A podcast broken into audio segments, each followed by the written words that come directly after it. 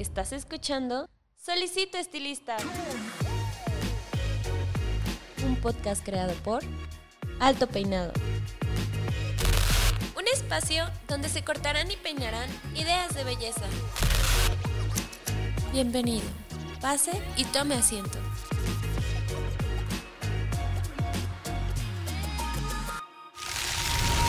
Este episodio es patrocinado por Cold Brush, la nueva herramienta de Babyliss Pro para obtener un cabello saludable. Cold Brush hidrata, suaviza y mejora la condición del cabello. Hola, ¿qué tal? ¿Cómo están? Les habla su host Paco Martínez y bienvenidos a una semana más, un episodio más de su podcast Solicito Estilista. En esta ocasión estoy demasiado contento porque estamos grabando ya el número 115 de nuestros episodios y de hecho empezamos ahora sí la recta final para acabar la tercera temporada del podcast. No podría estar más emocionado, han sido eh, pues grandes episodios, muchísima enseñanza y evidentemente este no va a ser el, episodio que, que lo niegue o que sea el contrario no, al contrario, este tema yo sé que muchos le van a sacar mucho provecho. Como saben, dentro de la plataforma Alto Peinado, no solamente contamos con la revista Alto Peinado, sino que también tenemos una revista, pues que es prima hermana, ¿no? Y estoy hablando de la revista Peluqueros, que eh, si bien saben, o si son lectores de la revista, esta eh, pues se concentra o tiene una línea editorial, digamos así, pues más enfocada a la moda masculina, que eh, pues digo, aunque ha tenido un auge, siento yo que está un poco rezagada con todo lo que vemos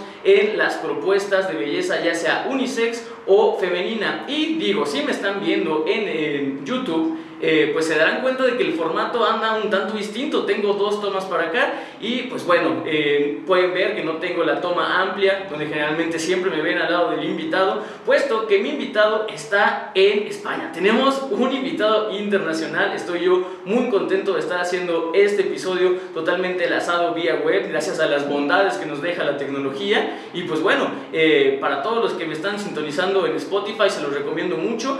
Tal vez vean por ahí algún cambio en el desbalance tal vez de los micrófonos, pero bueno, se los recomiendo también que eh, nos vean obviamente en YouTube. Dicho esto, pues sin más ni menos voy a darle la bienvenida a Juanjo Rusafá, que está del otro lado de la pantalla. Hola Juanjo, ¿cómo estás? Hola Paco, buenas tardes para vosotros, buenas noches para mí. Sí, eh, pues digo, Juanjo, eh, me gustaría que, que, para toda la gente, generalmente tengo como esta dinámica en que antes de entrar al tema de lleno, pues mi invitado se presente, nos diga un poco del contexto, eh, cómo es que llegó al mundo de la belleza, porque hemos visto episodio tras episodio, invitado tras invitado, de que no importa cuál sea el camino que tomes, todos los caminos llegan a Roma, ¿no? Ese es un dicho que se dice acá en México, no sé si también allá en España lo tengan, pero bueno, el punto es que no importa de dónde vengas, generalmente terminas de una manera u otra eh, involucrado en el mundo de la belleza. ¿Cuál es tu caso, Juanjo? Y sobre todo, pues digo, un poco de tu trayectoria para que mi audiencia te conozca. Bien, muchas gracias Paco, sobre todo por invitarme a vuestro programa. Me hace mucha ilusión ser el 115 eh, y felicidades por vuestro programa. No se llega a hacer tantos capítulos si no se hace bien. Entonces, te diré, te diré un poco mi trayectoria, Paco. Eh, yo te diría que mi trayectoria empieza con que tú muy bien dices que todos los caminos llevan a Roma. Depende desde dónde parta tu camino, tardarás más o tardarás menos en llegar a Roma, pero realmente todos llegan. Mi camino ha sido largo, te lo digo por eso. Mi camino ha sido desde mi bisabuelo, mi abuelo, mi padre y yo. Y tranquilos que mi siguiente generación ya no continúa con la barbería, se quedó aquí. Entonces, yo hace muchos años que me dedico a la barbería, hace realmente 43 años va a hacer ahora ya que, que soy barbero, que realmente estoy de pie detrás de un sillón, trabajando duro y últimamente más, todos lo sabemos los que nos dedicamos a este sector, que es un sector que ha tenido un boom, parece que se ha puesto de moda últimamente y todos van con barbas, vestidos con muy guapos y haciendo barbas, tatuados y todos engominados, ¿no?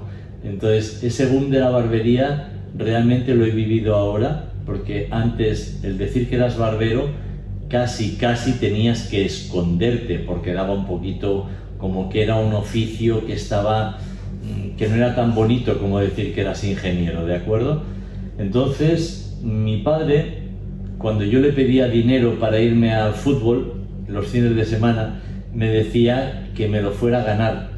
Y entonces me decía, si quieres, vente, vente, pero yo le decía, papá, si yo voy a trabajar, no puedo ver el fútbol, entonces ¿para qué quiero el dinero?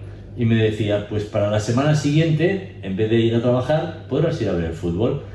Y empezó a entrarme ese gusano de que me gustaba lo que hacía y que no estaba tan mal y que era bonito y que era creativo y que era divertido. Pero realmente cuando ya dejo los estudios, yo iba para arquitectura y dejo los estudios a pie de facultad, a la universidad, y me dedico a esto.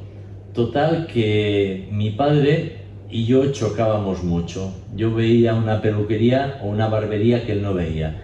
Y entonces le doy una vuelta a todo este mundo y me dedico a la mujer, me dedico a la peluquería de señoras.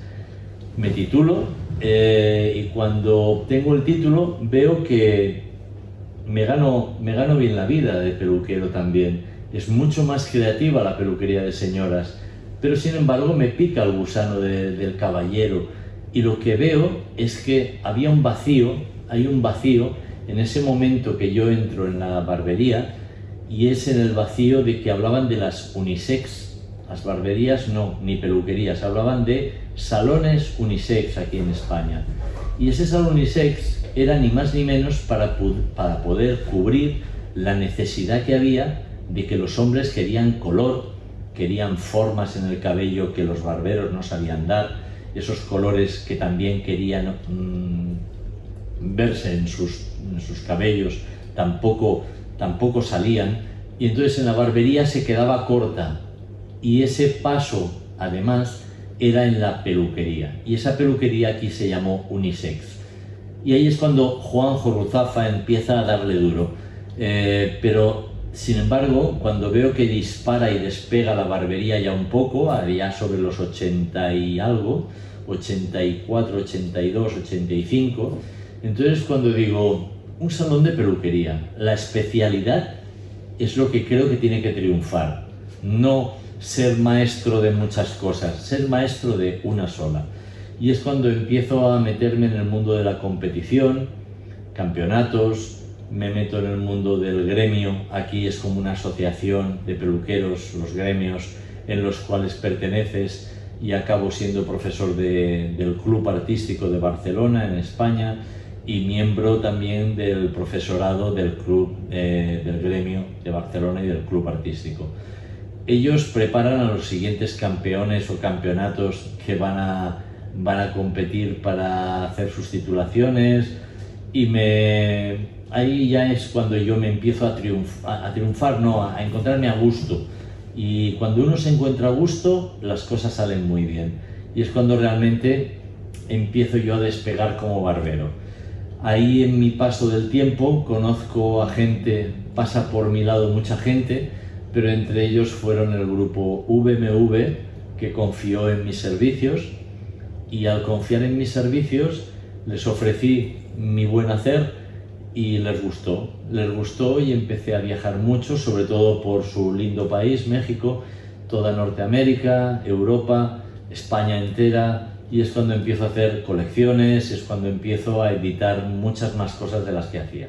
Sí. No sé si me he explicado demasiado. No, no, no, está perfecto. Y, déjame decirte que también me parece algo curioso, algo que yo he podido, eh, pues, descubrir a través, como si fuera un patrón, eh, que muchas personas que llegan, como bien te mencionaba, a, la belleza a través de, de otro mundo que no era la belleza, muchas de las personas bien mencionabas que estuviste estudiando pues arquitectura, pero muchas personas que llegan a la belleza por la arquitectura suelen ser unas personas muy creativas, porque la arquitectura en sí es un arte, tiene una belleza, tiene una estética, tiene modas, que también es muy importante, tiene muchos paralelismos en general con el mundo de, la belleza, del estilismo, y, yo siempre he dicho que, las personas o los estilistas que llegan de, esta área en común, pues son muy creativos, porque justamente ven, eh, ven una belleza, ven una estética en lo que a simple vista podría ser algo común o, voy a decir ordinario en el sentido de que se ve día a día, ¿no? Y, digo, eso, eso es algo que, yo te quería compartir, porque no sé si tú también hayas podido ver ese patrón, tal vez yo en el lado que soy host de un programa, pues lo puedo ver más marcado, no sé si tú lo hayas visto o así lo hayas percibido, pero evidentemente yo creo que sí, porque como me decías, que tú veías en la, en la barbería, en la peluquería, pues algo que los demás no veían, ¿no? Y, siento que eso, eso es lo bonito, el, el, ojo, el ojo apasionado, el ojo enamorado de esto, ¿no? Y yo siento que ese tipo de, de artistas que tienen este ojo enamorado son los que se animan con valentía a generar colecciones, eh, los que son propositivos, los que ven eh, algo nuevo, algo que quieren, que quieren compartir, porque bien, bien dice el dicho, no sé si también, insisto, en España lo tengan, pero aquí en México dicen que el conocimiento que no se comparte es eh, conocimiento perdido. ¿Qué opinas de esto, Juanjo? Sí, te diré, te responderé dos cosas. Una, la primera que has dicho, que mm, el hecho de la creatividad en arquitectura viene bastante con nosotros, con el mundo creativo de la peluquería. Te diré que sí, pero te apoyaré diciendo que es que a mí me gustaba mucho dibujar. Era muy buen dibujante, dibujante de dibujo técnico. Eh, me apasionaba el coger el dibujo, la pintura, de hecho he hecho escultura, pintura. Entonces siempre he tenido esa ese movimiento, no voy a decir esa magia porque no me han comprado ningún cuadro, los he tenido que regalar todos, pero bueno, yo pintaba, pintaba y ponía los cuadros en mi casa. Me gustaba mucho. Eh, entonces sí que puede ser que tengas toda la razón, Paco, que está muy ligado. Y en cuanto a hasta dónde llego y cómo llego, compartir conocimientos, por supuesto. Yo hace que me dedico a la formación unos cuantos años. Y entonces sí que te puedo compartir que el hecho de la formación realmente tanto es importante formarme yo como formador, como formar a los demás. Y realmente casi te diré que aprendo más cuando formo que cuando yo me formo. ¿Qué quieres decir? Que los propios alumnos, vamos a llamar compañeros que quieren aprender de mí y yo compartir, porque soy un libro abierto, soy digo todos mis trucos en los cursos, me acerco mucho, soy muy próximo, me gusta que me pregunten, me da miedo el silencio. Y entonces me paso el rato hablando y compartiendo todo lo que sé. Y realmente cuando ves que te envían mensajes días después diciendo, he probado, he puesto en práctica aquello que usted compartió, eh, me ha encantado porque a, a una persona pues le hice o le dije eso me encanta. Con solamente ese pequeño detalle, yo soy el hombre feliz de ese curso ya. Sí, claro, y eso también es algo que, se tiene que dar, no todo mundo también se puede dar como, como esta facilidad de enseñar. Eh, yo siempre he dicho que son habilidades distintas, uno puede ser el mejor de los alumnos, pero difícilmente así va a ser el mejor enseñando, ¿no? Y al revés, hay muchas personas que tienen el, don de, compartir y, y a veces pues digo, tal vez no sean tan, tan resaltados en, en, cuestión de calificaciones y así, ¿no? Pero bueno, el tema de educación también es, algo que da, da para mucho. Eh, llegando al tema de las colecciones, y, e insisto, si me están viendo a través de YouTube, podrán ver que en una de las tomas, sobre todo en la que tengo toma horizontal, se alcanzan a percibir, tengo aquí una portada de peluqueros y aquí tengo el interior de esa misma revista y estas quiero presumirles que son colecciones de Juanjo. Juanjo entonces quiere decir que ha colaborado con nosotros y, digo, estamos muy agradecidos yo hablando en nombre de la plataforma Alto Peinado porque pues nos hayas prestado tu, arte, eh, tus colecciones, tu visión para compartirlos a todos los podcast escuchas y lectores de, la revista, Juanjo. Y, dime un poco, me gustaría saber un poco del proceso de creación de colecciones que tienes tú especialmente, eh, me imagino que ya tienes tantos años haciendo colecciones que ya has de tener como una metodología bien impuesta. Eh, ¿Podrías compartirnos entonces un poco de esta? ¿Cuál es el proceso que Juanjo toma para crear una colección? Sí, sí, claro que sí, Paco. Lo primero que te diría es que muchas gracias por dedicarme en esas páginas en vuestra revista de Alto Peinado, eh, mi colección Fabulous, que es la que estoy viendo. Eh, yo os brindo ahora también que podáis tener la oportunidad de tener la nueva colección Cool Hunter, eh, que es muy bonita y es quizás ideal para explicarte un poco lo que sería una colección de las que yo hago, de las que colaboro con Saler Cosmetics, el grupo BMW, y que son muy interesantes. Y te explicaré cómo nace una colección para Juanjo Ruzafa. Cool Hunter, precisamente, eh, mm, la traducción literal es cazador de tendencias en inglés, ¿de acuerdo? Entonces, ese nombre viene muy, muy oportuno a la colección, puesto que los cuatro modelos que ofrezco en la colección son cuatro modelos tomados de Madrid, Berlín, Roma y Manhattan. Esos cuatro modelos son muy diferentes, todos ellos, pero tienen en común que son urbanos, que son de calle, que no son fantasía Hace no demasiado tiempo tuve la oportunidad de estar en Guadalajara, en su país, haciendo una pasarela en la Feria de Guadalajara de Belleza y realmente fue una oportunidad única de compartir con ustedes momentos interesantísimos en esa colección que lancé allí también, que fue muy urbana. Yo soy una persona que pienso en la parte también comercial de todo esto porque realmente trabajamos y tenemos que comer. Pero sí que llama mucho la atención, por ejemplo, no en esta colección Fabulous que este, usted tiene aquí mostrando Paco, sino en esta otra, es, mm, esta puede ser incluso un pelín más fantasía dentro de lo que no es fantasía. Pero esta otra colección de Cool Hunter viene a determinar lo que ves en la calle. Juanjo Ruzafa viaja puesto que da muchas, muchas, muchos cursos, muchas masterclass, muchas galas, y Juanjo Ruzafa toma apuntes. Eh, veo pancartas de anuncios, veo gente en las recepciones de los hoteles, veo gente en los bares, veo gente en la calle, veo gente paseando, veo gente sentada en los bancos, gente de todas las edades. Parece que en las colecciones siempre nos tenemos que enfocar hacia chicos muy jóvenes. Precisamente en esta colección no, sino en la anterior de Fabulous, había una persona mayor. No todo es glamour, no todo es verdad. Eh, que sea algo tangible es bonito. Entonces yo he querido trasladar todos esos cortes de cabello con mis técnicas aplicadas a ellos y les he dado esa chispa que las han hecho mías esas fotos, esos estilos pero son cortes urbanos, cortes de la calle. Una vez tengo la idea y hago mis bocetos, yo me gustaría un corto, un largo, un rubio, un rizado. Eh, una vez hecho esto, yo me acuerdo que voy a parar aquí un momento y voy a explicar que aquí hay un gran peluquero en España que se llama Luis Jongueras, es una eminencia en el mundo de la peluquería. Para mí es tanto mejor como empresario que como peluquero. Es una gran persona. Hoy en día es muy, muy mayor.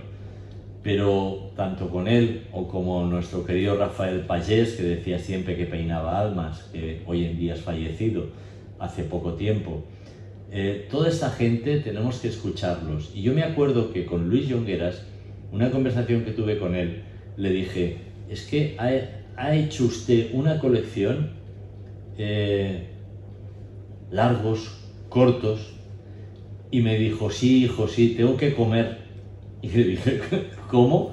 Y me dijo, sí, si yo a una mujer, a un hombre, que tiene el pelo corto como usted, Paco, como yo, le decimos que esta temporada viene el cabello muy largo y usted quiere estar a la moda, mm, vamos, como, como el que más, se lo va a dejar largo, pero entonces no va a venir a mi salón usted lo dejará largo. Y si sigue dejándoselo largo, tendremos un problema, porque usted no me va a visitar durante unos cuantos meses. ¿Qué ocurre? Por eso mismo tenemos en todas las colecciones, y les desvelo el secreto, siempre hay uno corto, uno largo, uno rubio, uno moreno, uno con barba, uno con bigote y uno sin nada. Para que cada uno se adapte y se acople, se vea identificado con aquel, el reflejo de aquel modelo, de esa colección. Fíjese que usted en las colecciones mías, que son muy comerciales, repito, porque la gente lo que quiere es después verlo en sus salones y cuando yo les enseño poderlo realmente hacer, que no les vea tanta que no les vendamos tanta fantasía, porque realmente después ellos ni se lo van a pedir, ni lo van a hacer, ni a lo mejor es un grupo que se va a ganar la vida, porque van a venir uno de cada 100 o de cada 1000 que les van a pedir que les pongan un color fluorescente en el cabello. Entonces hay que hacer comerciales las colecciones. También hay colecciones fantasía, a las cuales también he hecho y también les podría enviar alguna foto muy bonita. Pero son fantasía, son un sector muy minoritario. Una vez tenemos esa colección plasmada, hay que buscar el apoyo de una compañía, de una marca, la cual confíe en ti y te apoye para lanzar eso al mercado.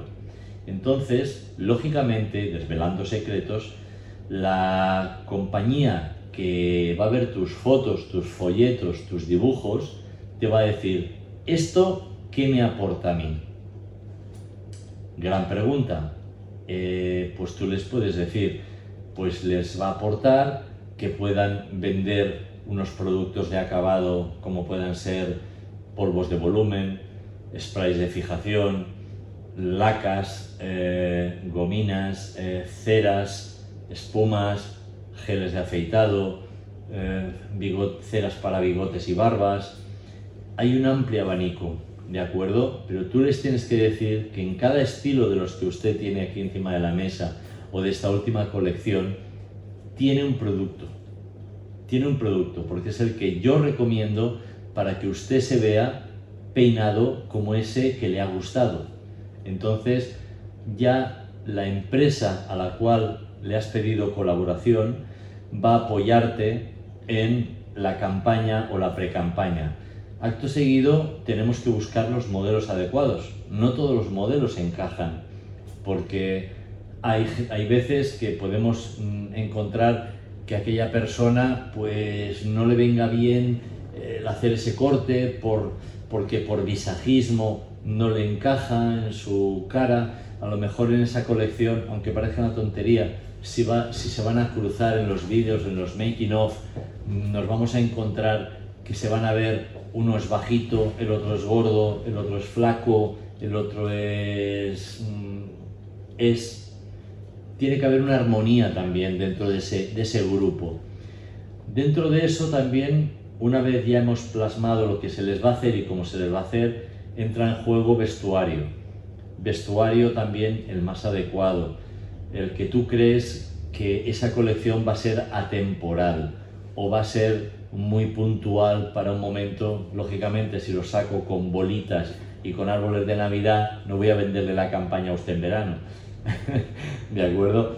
Eh, hemos de enfocar la campaña en un momento determinado de un periodo de ese, año, ¿vale? Una etapa de esa, de esa estación del año. Una vez dicho esto, también, que ya tenemos esa estación de año, también los colores de, por ejemplo, por supuesto, de, los vestidos de esas personas, las texturas de las ropas, de las telas, una vez hecho esto, maquillaje. Entran muchas cosas. El escenario, que sea neutro, que sea en la calle. La mayoría de colecciones se hace con fondos neutros para poder cambiar, para poder hacer. Eh, se pueden hacer muchas cosas, pero realmente hay unos momentos muy puntuales y hay que contar con muchos matices para hacer esa colección. Y después de todo eso, que te apoyen no es lo mismo, y seamos sinceros, no voy a decir nombres, pero no hace mucho, en esta colección última, yo me gustaba y a los directores de la campaña, eh, el jefe de comunicación, le gustaba mucho, por ejemplo, un chico que está muy de moda, es un modelo muy famoso, el cual hubiera vendido muy bien la campaña, hubiera vendido muy bien, Pero claro, la campaña no es de un modelo, siempre se hacen mínimo de tres y lo suyo serían cuatro modelos diferentes. Si cogemos a un top, top, top, top, estamos hablando que cobraba una fortuna. Y rentabilidad la campaña no tiene esa rentabilidad, es más promoción, divulgación, eh, nombramiento de la marca, eh, difusión en el mercado del hombre, de productos de venta de retail en lo que son eh, perfumerías, no solamente en salones de estética o de belleza, como dicen ustedes. Es difícil de entrar. Entonces, la rentabilidad no es tanta. Si se puede, no te va a dar rentabilidad. Igual cubres gastos, pero no te va a dar una rentabilidad. Vas a cubrir con lo cual es difícil también a veces meterles la campaña a lo que serían las marcas y sufragar esos costes.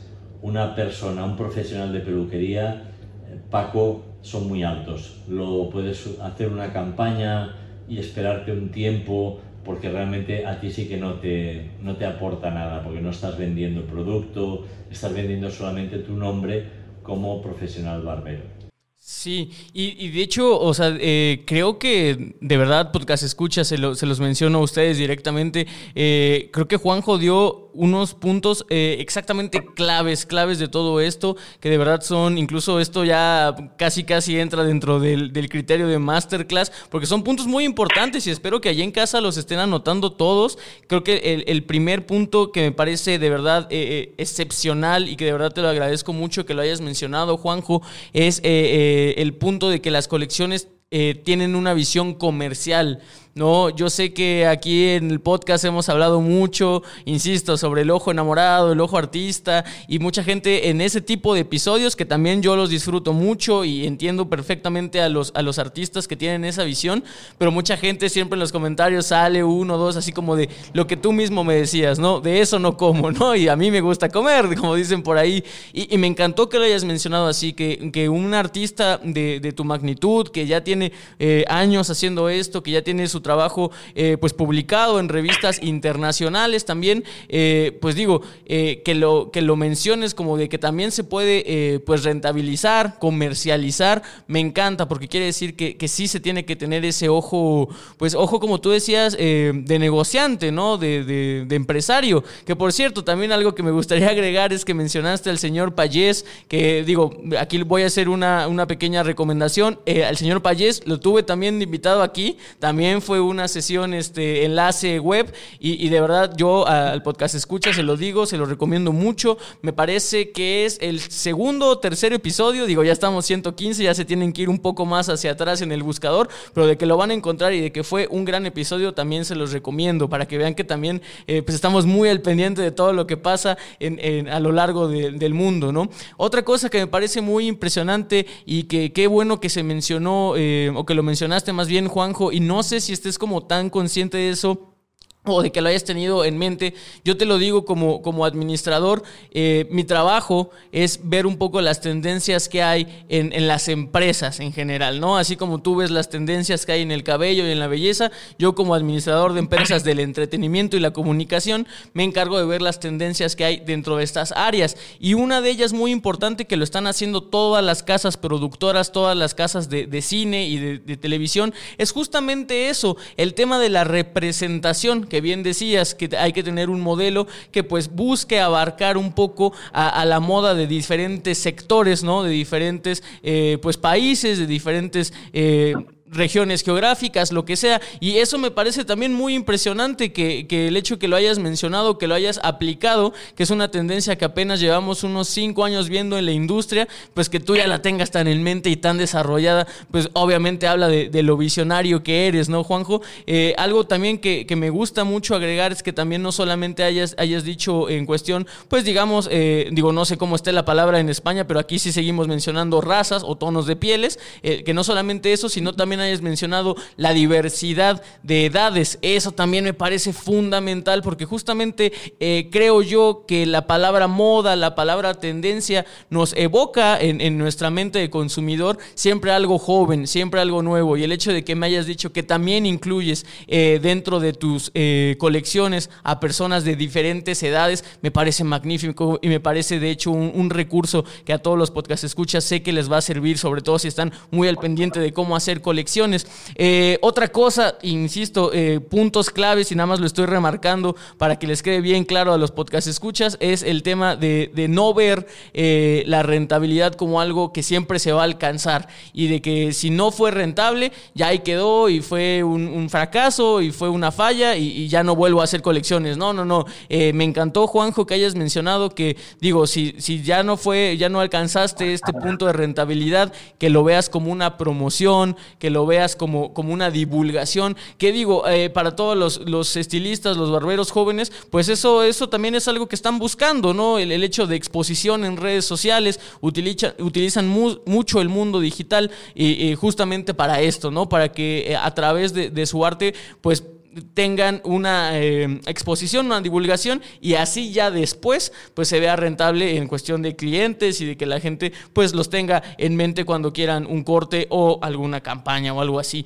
Dicho esto, Juanjo, eh, para seguir ya con el tema, ¿cuál crees tú que sea el porque me imagino que hay muchas barreras, muchos obstáculos que vencer, pero un obstáculo que hayas visto recurrente eh, a lo largo de tu carrera haciendo colecciones, ¿cuál es el más común o cuáles son los, problemas más comunes que te has encontrado y cómo es que los has, eh, pues, no sé si sobrellevado, por lo menos, y si no, pues este, superado, ¿no?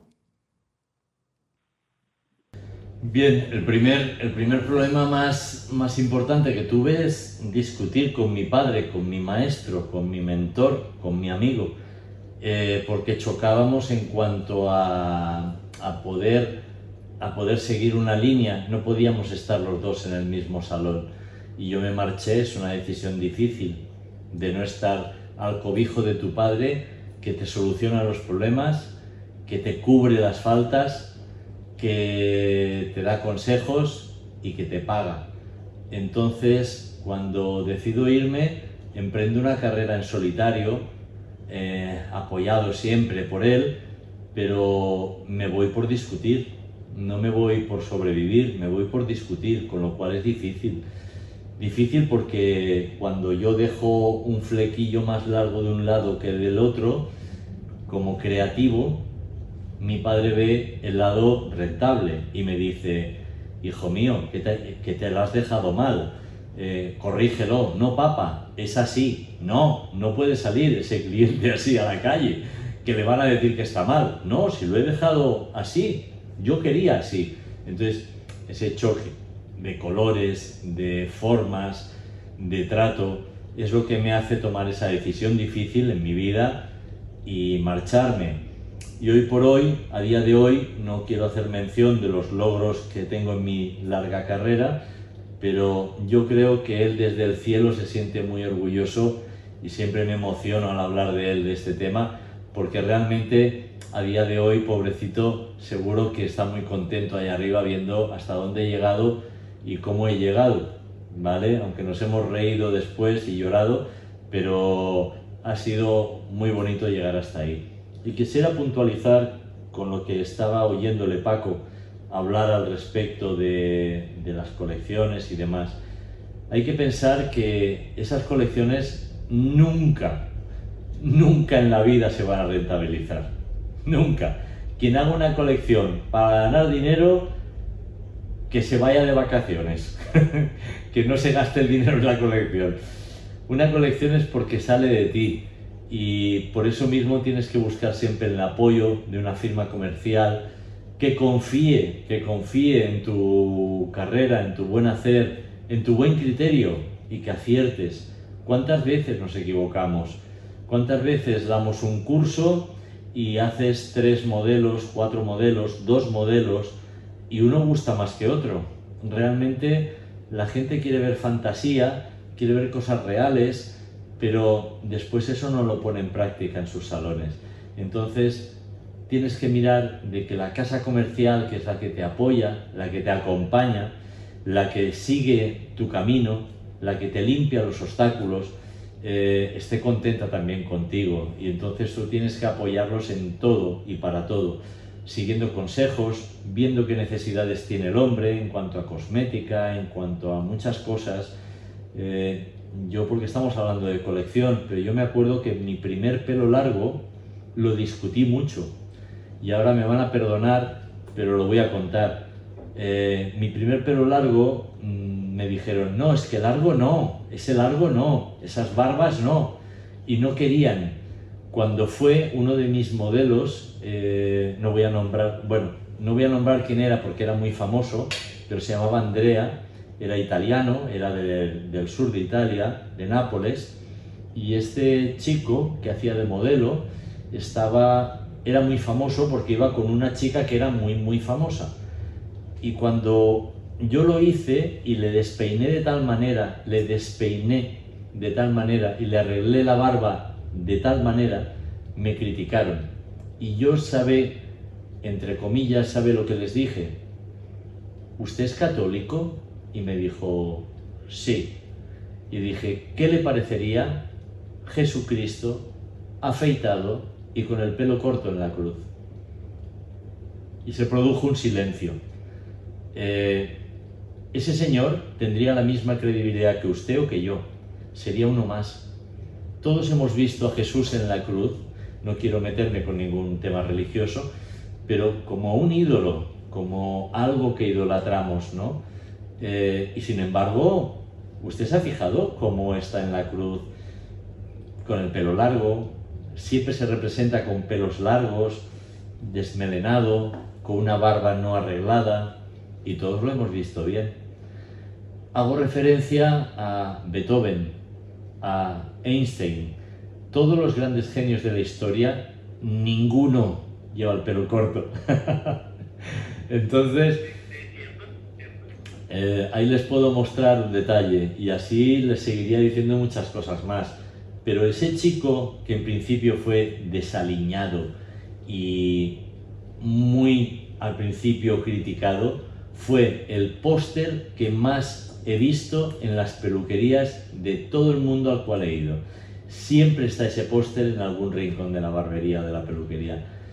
¿Llama la atención? Sí, pero es como, como algo que no es, es eterno, ¿de acuerdo? Es algo tangible, es algo que lo ves y te puedes ver reflejado en un momento.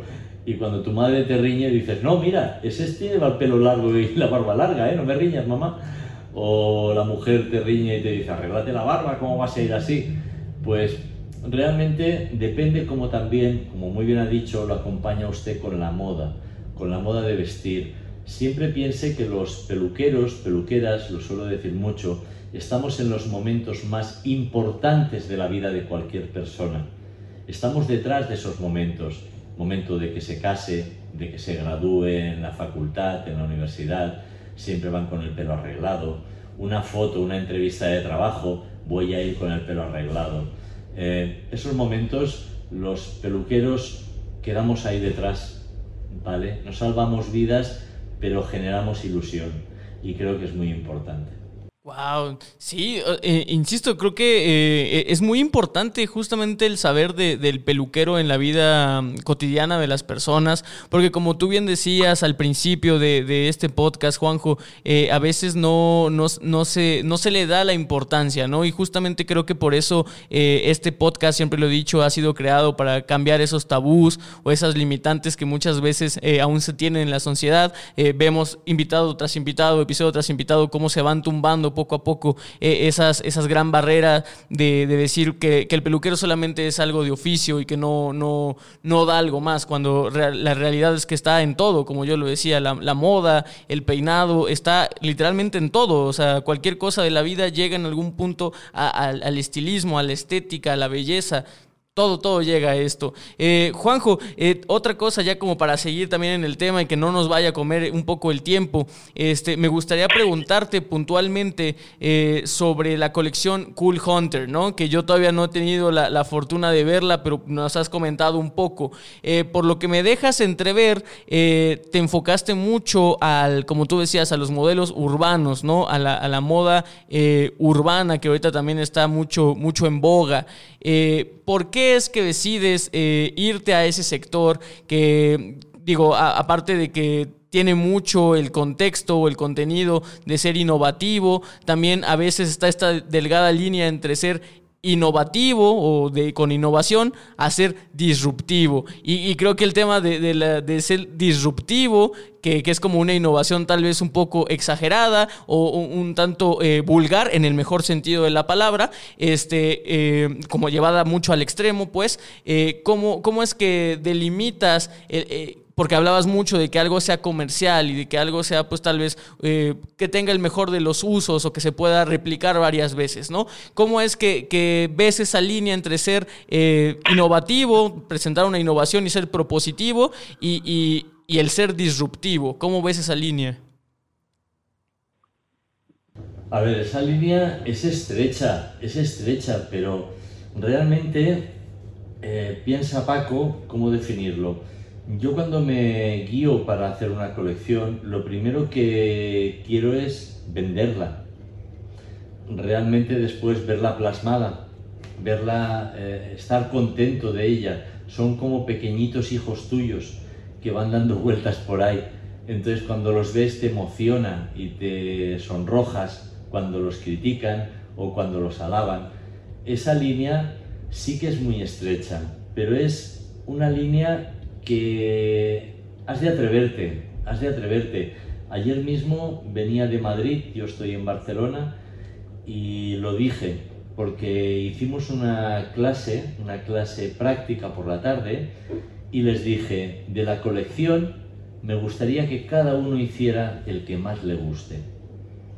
Pues ¿sabe qué hicieron, Paco? Lo que les dio la gana. y nos lo pasamos muy bien. ¿Qué quieres decir? Que cada uno lo que buscó no fue copiar, fue crear su propio modelo. Me encantó. Eh, esa línea, repito, es muy estrecha, pero todos la queremos cruzar en algún momento. Es algo tangible, es algo real lo que estás haciendo. Después lo vas a ver. Y cuando te dicen que ha gustado, más todavía. Esta gente de ayer, del curso de ayer en Madrid, eh, fue muy divertido porque yo les dije que por favor que se equivocasen, que cometieran errores, porque si no cometen errores, no están saliendo de su zona de confort. Si siempre hacen lo mismo, van a estar bien. Pero sin embargo, cuando una persona intenta hacer algo y se equivoca, esa equivocación es muy difícil que la vuelva a hacer otra vez. Con lo cual va a corregirla y va a volver a crear algo nuevo. Me acuerdo que le dije a una persona, ¿por qué has hecho esto? Y me dijo, no sé, no sé, es que me ha salido así. Me he liado, me he liado. Me has dicho que corte por un lado y que corte por el otro y me he liado. Y digo, pues, exagéralo. ¿Cómo? Exagéralo. Y a aquella muñeca le dimos la vuelta al revés, como se ponen las pelucas para comprobar su estado, y venga a moverla, venga a moverla, y cuando la volvíamos otra vez a poner en posición horizontal y como tiene que ser, al, derecho y no al revés, tomaba una forma espectacular y le dije, ah, he aprendido de ti, hoy no has venido tú a mostrarme, dice, no, pues yo he cometido equivocaciones y han sido oportunas, digo, bueno, todo salió de cine. Eh, mm, hay que atreverse a cruzar esa frontera para poder esa frontera tan estrecha, repito, esa, para poder realmente ver lo que sí que puedes hacer, lo que no te van a pedir nunca, lo que va a ser real. Eh, yo creo que es divertido equivocarse, pero claro, equivocarse con muñecos, con pelucas, no con humanos. Pero después pasarlo, pasarlo después a veces mm, es divertido porque ves, tú puedes cortar el cabello a una persona y puedes peinarla de una manera muy concreta Pero como yo suelo decir, yo corto el cabello de una forma dual. Mis cortes de cabello son duales. Estoy seguro, Paco, que usted no lleva la misma ropa que llevaba ayer, ni que va a llevar mañana si hace deporte, ni que va a llevar mañana si va a pedir un préstamo al banco. Entonces, ¿qué sucede? ¿Sabe usted lo que va a llevar igual? Su corte de cabello, no su peinado. Su peinado lo puede variar con todos los productos que tenemos de finalización y de acabado, pero su corte de cabello va a ser el mismo. Y entonces mis cortes de cabello son duales. Yo se lo voy a peinar, o se lo voy a cortar y se lo voy a peinar con la raya a la derecha y usted mañana a lo mejor se lo va a engominar o se lo va a encerar todo hacia atrás o se lo va a dejar suelto. Pero el corte de pelo es el mismo y va a aparecer otra cosa. Entonces yo me fijo en eso para poder crear, para poder llegar ese pasito más allá. Muchas veces peino al cliente una vez terminado y lo despeino. Y me dice, no, no, no, no, no, déjame peinado. Digo, no, yo ya sé peinarte. ¿Y cómo peinarte? Ahora peínate tú. Yo mañana no voy a estar. Ah, es verdad. Y con cuidado van peinándose y los ves cómo cometen, a mi entender, errores que tú les corriges. Y eso hace ver cómo se peinan ellos realmente, cómo van a llevar tu corte de pelo, ¿vale? Eh, te hacen ver muchas cosas. Wow, excelentes, excelentes consejos, Juanjo. De verdad, eh, yo estoy maravillado. Imagínate que yo no estoy dentro de, Yo no soy peluquero, yo no soy barbero, pero yo me imagino que todos los podcast escuchas están disfrutando muchísimo esto, tanto como yo. Eh, hablando de consejos y llegando como, eh, pues ya un poco ya ir, cerrando. ¿Qué pasa con el bloqueo creativo? cuando hablamos con un escritor, generalmente hablan del, del, bloqueo del escritor, ¿no? Cuando hablamos de un, de lo que sea, de cualquier artista, todo el mundo llega en, a un punto en donde realmente no se nos da nada. Eh, ¿Cómo has superado eso? ¿Te has visto alguna vez en esta situación? ¿Aún no llega ese momento? Y si es así, ¿cómo lo has superado, Juanjo? Les voy a explicar una anécdota, Paco, muy divertida. Resulta que viajo mucho, doy muchas formaciones y hubo hace, con todo esto de la pandemia, estoy un poco perdido en ubicación de tiempos, pero hace muy poco eh, viajando en aeropuerto, entre aeropuertos, llegué, estaba esperando el avión y me quedé sentado y dije, no sé qué voy a hacer mañana en el curso que voy a dar. No lo sé. Me he agotado mentalmente, lo he dado todo la semana pasada, la anterior, la anterior de la anterior. O sea, estaba agotado, agotado mentalmente, no era creativo, no me salían las cosas no sabía cómo gestionarlo. Y empecé a ponerme nervioso. Me empecé a poner tan nervioso que me levanté en el aeropuerto a dar vueltas. Y empecé a moverme. Hasta que me encontré con una perfumería en la cual había una pecera enorme con unos peces maravillosos. Y me quedé embobado viéndolos moviéndose, las aletas me generaban color, movimiento y textura. Y me quedé tan embobado que casi pierdo el avión. Me quedé hipnotizado con los peces. Y me hizo ver que aquello me daba vida. Total, regresé del viaje y lo primero que hice, puede imaginar que fue, ¿no? Comprarme una pecera. y, tengo, y tengo una pecera en casa con mis pececitos. Entonces, los cuido, los mimo, se me han muerto, han nacido nuevos, pero tiene vida y esa pecera está viva. Es un paisaje cambiante. Los propios peces cambian la arena de sitio, las plantas las rompen, las comen, eh, es un escenario, es un escenario creativo 100%, no es un televisor, es una pecera y esa pecera con esos peces a mí me recargó las pilas. O sea, no sé si con la anécdota puedo ser más humano que cualquiera, pero también me pasó. y lo resolví dando una vuelta por un aeropuerto. Wow, wow, de verdad, eh, fascinante y, sobre todo vuelvo a lo mismo, o sea, eh, recalco que hay ciertas personas que ya tienen este don, este don de, de, de, de sí, de, de, realmente encontrar la belleza. Afortunadamente tú, como, como, como bien lo dijiste, viste en esta cosa tan orgánica algo... Eh, lejos de algo común, que yo creo que cualquier persona que haya ido al aeropuerto haya visto los peces y ya una, un, incluso imagínate qué tan fuerte es esto, así como de un adorno más, ¿no? Y el hecho de que tú lo hayas visto como algo vivo, algo orgánico, algo que por su mera existencia, y creo que esto es lo más importante, por su mera existencia crea, wow, o sea, que cambia el paisaje, eso, ah, digo, es, una de esas pocas eh, eh, lecciones de vida que, no cualquiera podría dar y de verdad yo estoy muy agradecido de que la hayas compartido con nosotros, Juanjo. Eh, yo creo que ya para terminar, porque se nos está acabando el tiempo, me gustaría que pensando, yo creo que en mis podcasts escuchas más, más jóvenes, más inexpertos en el, en el ámbito de las colecciones, ¿cuál tú crees que sería, vamos a llamarlo, el kit básico de, de las personas que quieran hacer colecciones, ¿cuál, cuál es lo mínimo eh, que deberían de ellos estar apuntando o de tener a la mano para, para generar una colección? Digo, obviamente eh, vamos a ser realistas, ¿no? no tu primera colección fue publicada en una revista internacional o en algún medio importante, pero obviamente crea cartera, crea un catálogo y obviamente crea, como tú dices, unas bases para que de ahí vayas aprendiendo. Pero ¿cuál, cuál crees que sería como eso mínimo que deberían de tener para empezar una colección?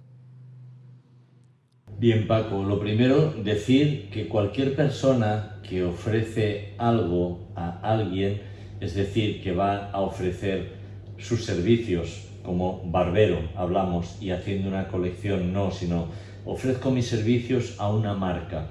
Lo primero es tener un portfolio y llevar tus trabajos.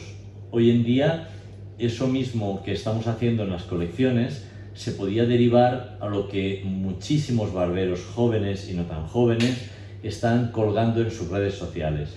Eso, hacerlo más limpio, más bonito y tenerlo en un portfolio para poder ir al día de mañana a cualquier persona y ofrecer en ese apartado empresarial un libro de marca en el cual tienes tu carrera escrita, lo que has hecho, lo que, por dónde has estado, lo que te gustaría hacer, mm, todo plasmado en algo para ofrecerle a la empresa a la que vas a ofrecer tus servicios y esa colección y que vea realmente tu trayectoria. Eso es lo primero, tener algo tangible para poder ofrecer a los demás.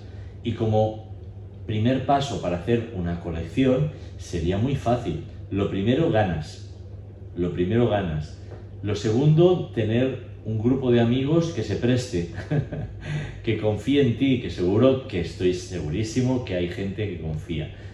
Tener un una pequeña habitación en la cual puedas tener un poco de luz, en la cual poner un fondo neutro y tener muchas ganas de hacer esos cortes de cabello que son normales y corrientes, a lo mejor para los demás, pero para él no pueden serlo, porque ha hecho unos detalles y tiene unos tips muy concretos. Y entonces hacer esa colección, bautizarla con unos nombres y esa colección empezar a promocionarla entre amigos o tan siquiera en el escaparate de su salón o de su estética y poner esas fotos y cambiarlas a menudo para que vean que usted está al día, que hace trabajos bonitos y que hay mucha gente que igual que te viene y te enseña tu celular y te dice, mire, quiero esta, e, este mismo corte de pelo de aquí, eh, que me lo haga a mí. Y tú dices, madre mía, pero si tú no tienes pelo y este tiene pelo. Bueno, que puedas ofrecer algo, que puedas decir, mira, este que me enseñas es un poco como el que tengo yo aquí en este póster o tal, y te va a gustar es muy chulo. Yo, por ejemplo, mis, mis colecciones las tengo expuestas por mi salón. Eh, ahora si tenemos dos minutos últimos, les puedo mostrar, coger el celular y voy a dejarles olisquear, oler un poco mi última colección, Cool Hunter, y como la que usted tiene aquí también, que la tengo colgada por mi salón.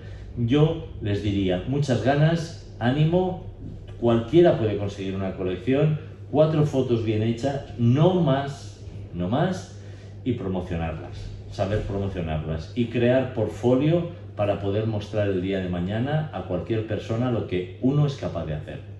Perfecto, wow, de verdad, eh, yo creo que sí, son eh, excelentes eh, consejos para principiantes y creo que, digo, realmente todo lo que mencionaste está a la mano, o sea, realmente yo creo que, como, como, bien decías, creo que son las ganas, las ganas son lo que van a, van a permitir que, que des ese primer paso, ¿no? Pues dicho esto, Juanjo, me gustaría ir un poco despidiendo a mi audiencia ya del podcast, el tema de los dos minutos de grabación sí lo vamos a hacer, pero ¿qué te parece si lo voy colocando aquí como aparte? Y ahorita ya doy cierre para todas las personas que están sobre todo en Spotify. En este momento, para todos los podcast escuchas que están en Spotify, váyanse directo al YouTube. Eh, ahí voy a, poner en, la parte final, cuando Juanjo está explicando esto, el, el, pues el recorrido que nos va a hacer, porque se sigue grabando esto acá. Dicho esto, y ya voy a empezar a despedirlos a todos. Juanjo, no me, no me cuelgues, no te desenlaces, nada más estoy despidiéndolos. Pues digo, eh, muchísimas gracias, Juanjo, por, por estar aquí eh, con nosotros.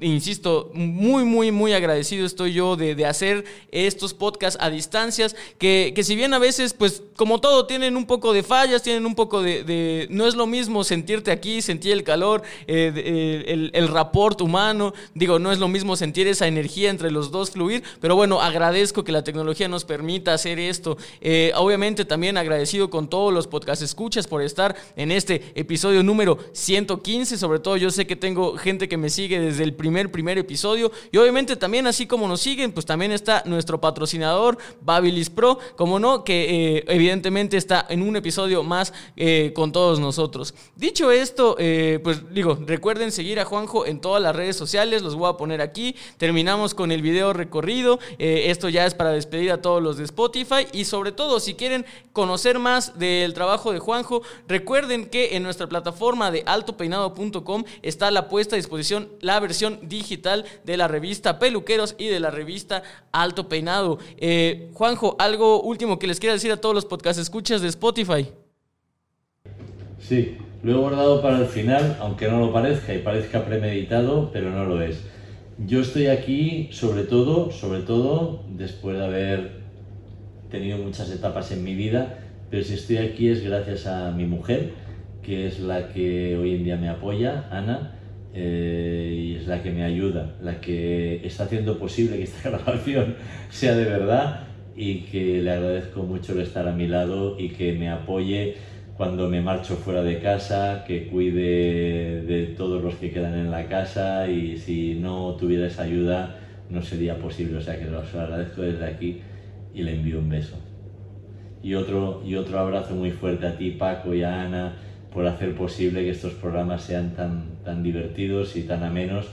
Y bueno, hasta la próxima. Cuando queráis me tenéis aquí. Perfecto, pues ya, ya, de verdad, muchísimas, insisto, muchísimas gracias. Ya con esto despedimos a todos los podcast escuchas de Spotify y digo, córranle, córranle al YouTube, porque aquí para todos los que están en YouTube, pues este, vamos a tener una sección con el recorrido de Juanjo. Y pues digo, ya saben, eh, sin más que agregar, insisto, muchísimas gracias a todos ustedes ya en esta recta final, terminando la eh, tercera temporada del podcast Solicito Estilista. Y pues bueno, recuerden que la belleza la hacen ustedes. Nos vemos la semana. Hasta luego.